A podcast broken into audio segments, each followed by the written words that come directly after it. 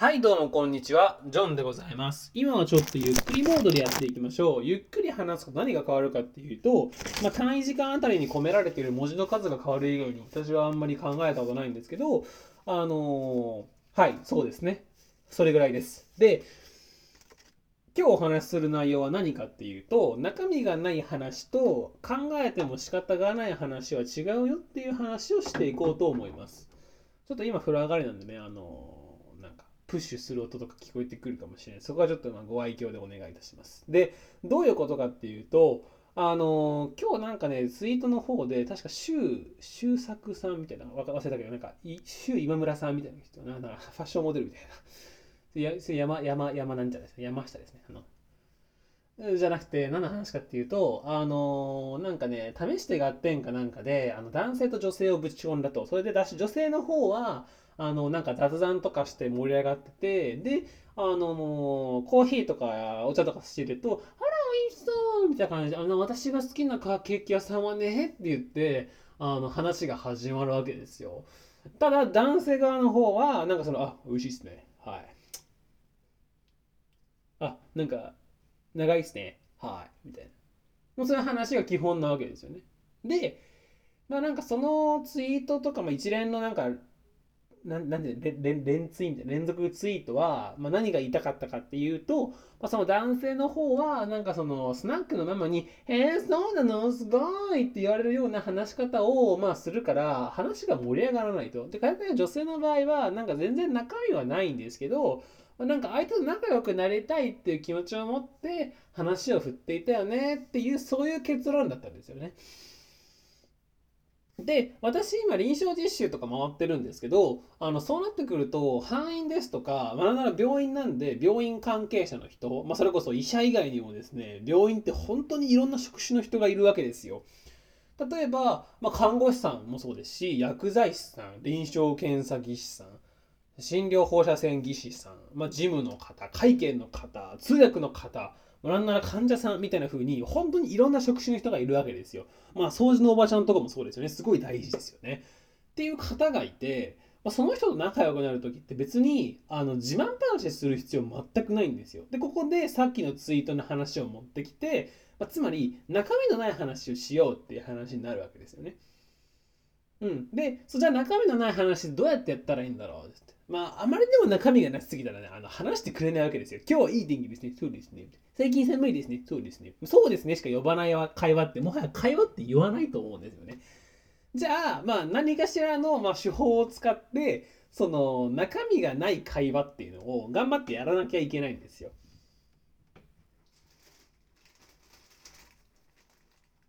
で、まあ考えますと。まあ中身がない会話ってどんな会話だろうと。で、なんか中身がないとしばしば混同されがちだなって私ジョンが思いましたのが、それが答えのこ考えても仕方がない会話なんですよ。話題なんですよね。まあ、具体例と出してみると、例えばね、こういう話があったとしましょう。まあ、よくあるですね。まあ、今日の感染者って600人なんですって、みたいな。よくありますよね。もう新型コロナウイルス、前ですよね。新型コロナウイルス、検査陽性の患者さんが、みたいな。ね、PCR 検査で何人の感染陽性者が出ました、みたいな会話がもう一日中流れてたわけですよ。もうコロナって聞いたら新型コロナってなるし、陽性って聞いたら、あー、ポジティブかー、みたいな風に、まあ、頭の中で勝手に脳内変換されてしまうと思うんですけど、まあ、その会話がね、まあ、結構あるじゃないですか。そういえばなんかね、今どこどこの病床いっぱいになったらしいですよ、みたいな。もうその話って、まあ、中身ないじゃないですか。で、こっからあの答えが出ない、もしくは、あ答えがないは別にまた別なんですよ。あの、考えても仕方がない問いに移ります。どういう移り方かっていうと、うん、今日コロナ感染者670人ですって、すごい多いですよね、みたいな。ね、多いですね、みたいな。いやもうなんか自分の周りの人もなんか陽性になったって人いて、すごい心配なんですよ。そりゃすごい心配ですね、みたいな。お互い気をつけていきましょうね。そうですよね。いつ収まるんですかねそうですね。いつ収まるんですかね。今なんか第6波来てるって言いますけども、まあ、このまま増えていってだんだん減っていってくれたらいいんだけども、まあ、第7波が来るかもしれないし、そうですよね。うん、いつ終わるんですよね。これが、その考えても仕方がない会話なんですよ。まあ、前半の、あの、まあ、コロナウイルスの陽性者多いですねとか、私の友達にも陽性になった人がいたんですよぐらいまではね、まだ許せるんですよ。でも、これっていつ収まるんでしょうねっていう会話からは、マジで、あの、考えても仕方がないんですよね。うん。まあ、考えても仕方がないっていう質問は、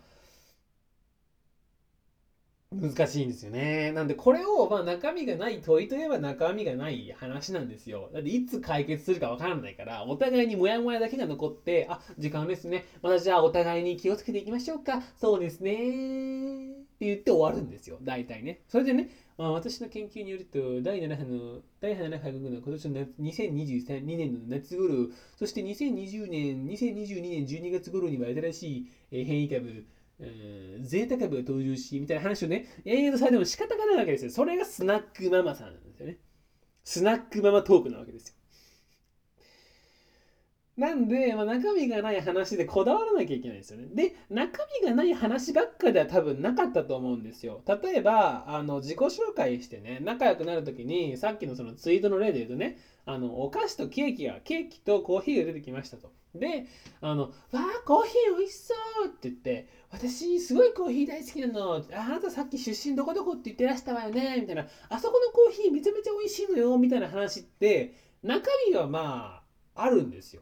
その人からしたら、あ私の住んでる近くにそんな美味しいコーヒー屋さんあったんだ。今度行ってみようっていう話になるわけじゃないですか。だったらそれって中身があるんですよね。